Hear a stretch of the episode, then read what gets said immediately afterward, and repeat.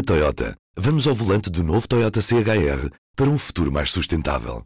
Se esse também é o seu destino, escolha juntar-se a nós. O novo Toyota CHR, para além de híbrido ou híbrido plug-in, incorpora materiais feitos de redes retiradas do mar. Assim, foi pensado para quem escolhe ter um estilo de vida mais ecológico e consciente. Cada escolha conta e escolher o novo Toyota CHR é ir mais além pelo planeta azul. Saiba mais em toyota.pt. P24. Hoje é quarta-feira, 28 de junho. BMW Teleservices. O assistente de serviço do seu BMW. Informe-se no seu ponto de serviço autorizado BMW. Tema único no debate quinzenal desta quarta-feira, a questão dos incêndios esteve no centro do debate político. O Primeiro-Ministro diz que é preciso que se saiba se o Estado tem responsabilidades nesta tragédia e diz que este é um trauma que não é passageiro. Se e quando se confirmar que há uma responsabilidade objetiva por parte do Estado, não terei qualquer dúvida em que utilizemos o mesmo esquema expedito que adotamos anteriormente, sem, se, sem obrigar as famílias a terem de calcorrear o calvário dos processos normais. Foi também o que Passos Coelho pediu. O Estado deve assumir as responsabilidades pelas mortes, disse o líder do PSD. Parece-me muito evidente que existe uma responsabilidade objetiva do Estado. As pessoas morreram em condições nas, em estradas nacionais, onde, portanto, a responsabilidade cabe ao Estado. A líder do CDS, Assunção Cristas, pergunta como é que foi possível acontecer esta tragédia e pede o apuramento total dos factos. Jerónimo de Sousa perguntou ao governo se há disponibilidade para resgatar a floresta como se resgatou a banca. E os verdes querem que Portugal deixe de ser a Eucaliptolândia. O Bloco de Esquerda pediu um resgate da rede Ciresp, pedindo a nacionalização do sistema de comunicações de emergência. Ferro Rodrigues encerrou a sessão a elogiar a forma elevada como decorreu este debate. O histórico das transferências para offshores entre 2010 e outubro de 2015 foi apagado. Isto significa que só se conhece o rastreamento informático dos eventos de seis das 20 polémicas declarações entre 2011 e 2014, onde se encontraram falhas. As informações constam do relatório preliminar da auditoria que a Inspeção-Geral de Finanças esteve a realizar ao longo dos últimos meses. O fisco passou a registrar as transferências para offshores em 2010, mas a autoridade tributária já não tem os registros de todos os dados processados, porque estes são conservados durante apenas 18 meses. E não fica esclarecido se este é um procedimento automático ou manual, nem quem tem responsabilidade sobre esse controlo.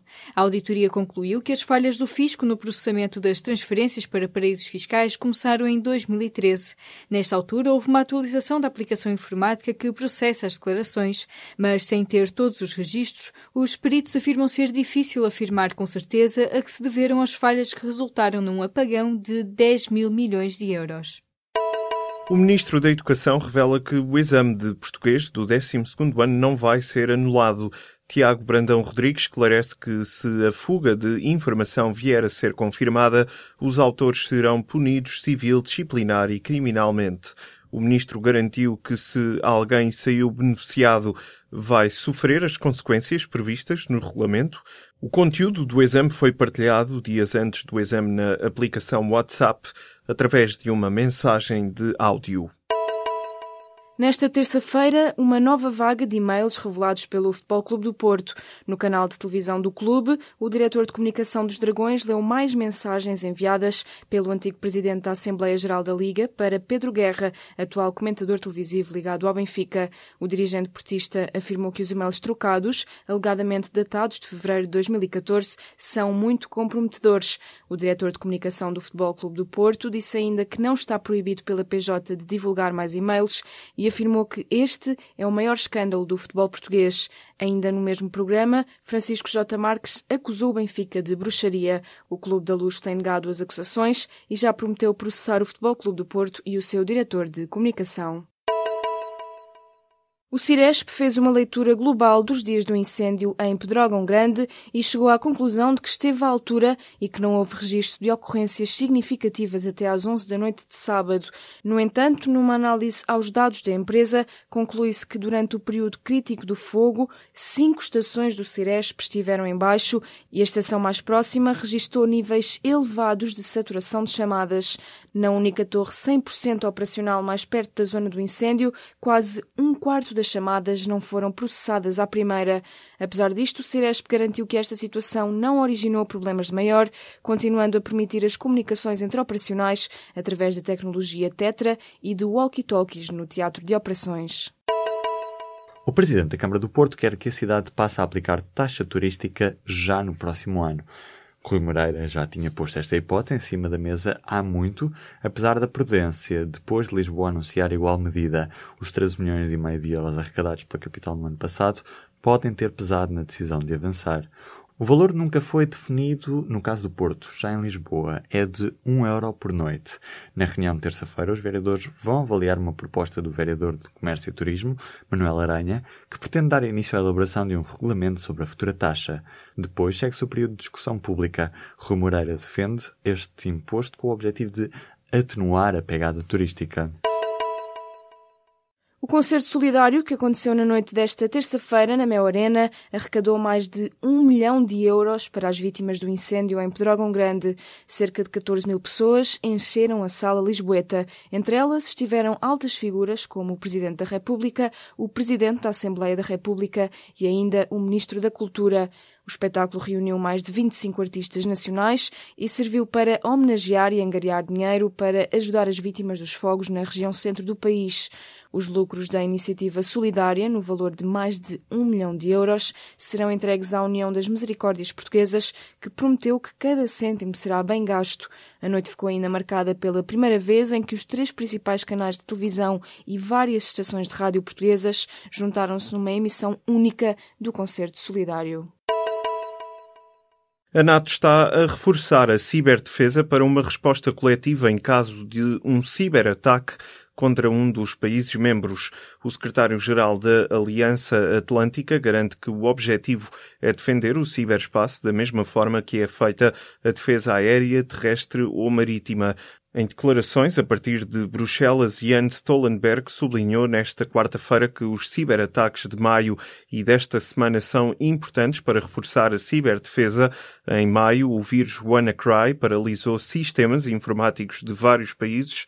Nesta terça-feira, um novo vírus atingiu vários países europeus. A Ucrânia foi o país mais afetado. O ataque informático paralisou vários serviços, incluindo o aeroporto de Kiev. A Alemanha prepara-se para aprovar nesta semana o Casamento para Todos, a iniciativa do SPD de Martin Schulz. Mas o partido de Merkel vai dar liberdade de voto, o que fará com que a aprovação deste diploma dependa da consciência individual de cada deputado. A confirmar-se a aprovação da proposta pelo Bundestag, é uma grande mudança na Alemanha, que eu diz é a própria imprensa local. Angela Merkel nunca antes tinha demonstrado simpatias em público pela igualdade no acesso ao casamento entre heterossexuais, gays, lésbicas e transgêneros. A União Democrata Cristã de Merkel tem-se oposto até agora à legalização do casamento entre pessoas do mesmo sexo, mas todos os restantes partidos que podem ser potenciais parceiros de coligação num futuro governo apoiam esta medida. Já antes, o Tribunal Constitucional Alemão determinou que o governo tinha de alterar a legislação no sentido de pôr fim ao que considera ser uma discriminação. O neurocientista português Rui Costa recebeu esta quarta-feira em Amsterdão a medalha Ariane Scappers atribuída pela Academia Real de Artes e Ciência da Holanda. Esta medida é uma distinção pelo contributo do estudo do movimento e da aprendizagem de novas e complexas ações. A investigação de Rui Costa descobriu mecanismos nos gânglios de base responsáveis pelo controle de movimentos voluntários. Esta pesquisa tem implicações na terapêutica de doenças como a de Parkinson. Rui Costa é investigador principal do Centro Champalimau, em Lisboa, e é professor de Neurociências da Universidade de Colômbia, em Nova York. Na Toyota, vamos ao volante do novo Toyota CHR para um futuro mais sustentável. Se esse também é o seu destino, escolha juntar-se a nós. O novo Toyota CHR, para além de híbrido ou híbrido plug-in, incorpora materiais feitos de redes retiradas do mar. Assim, foi pensado para quem escolhe ter um estilo de vida mais ecológico e consciente. Cada escolha conta e escolher o novo Toyota CHR é ir mais além pelo planeta azul. Saiba mais em toyota.pt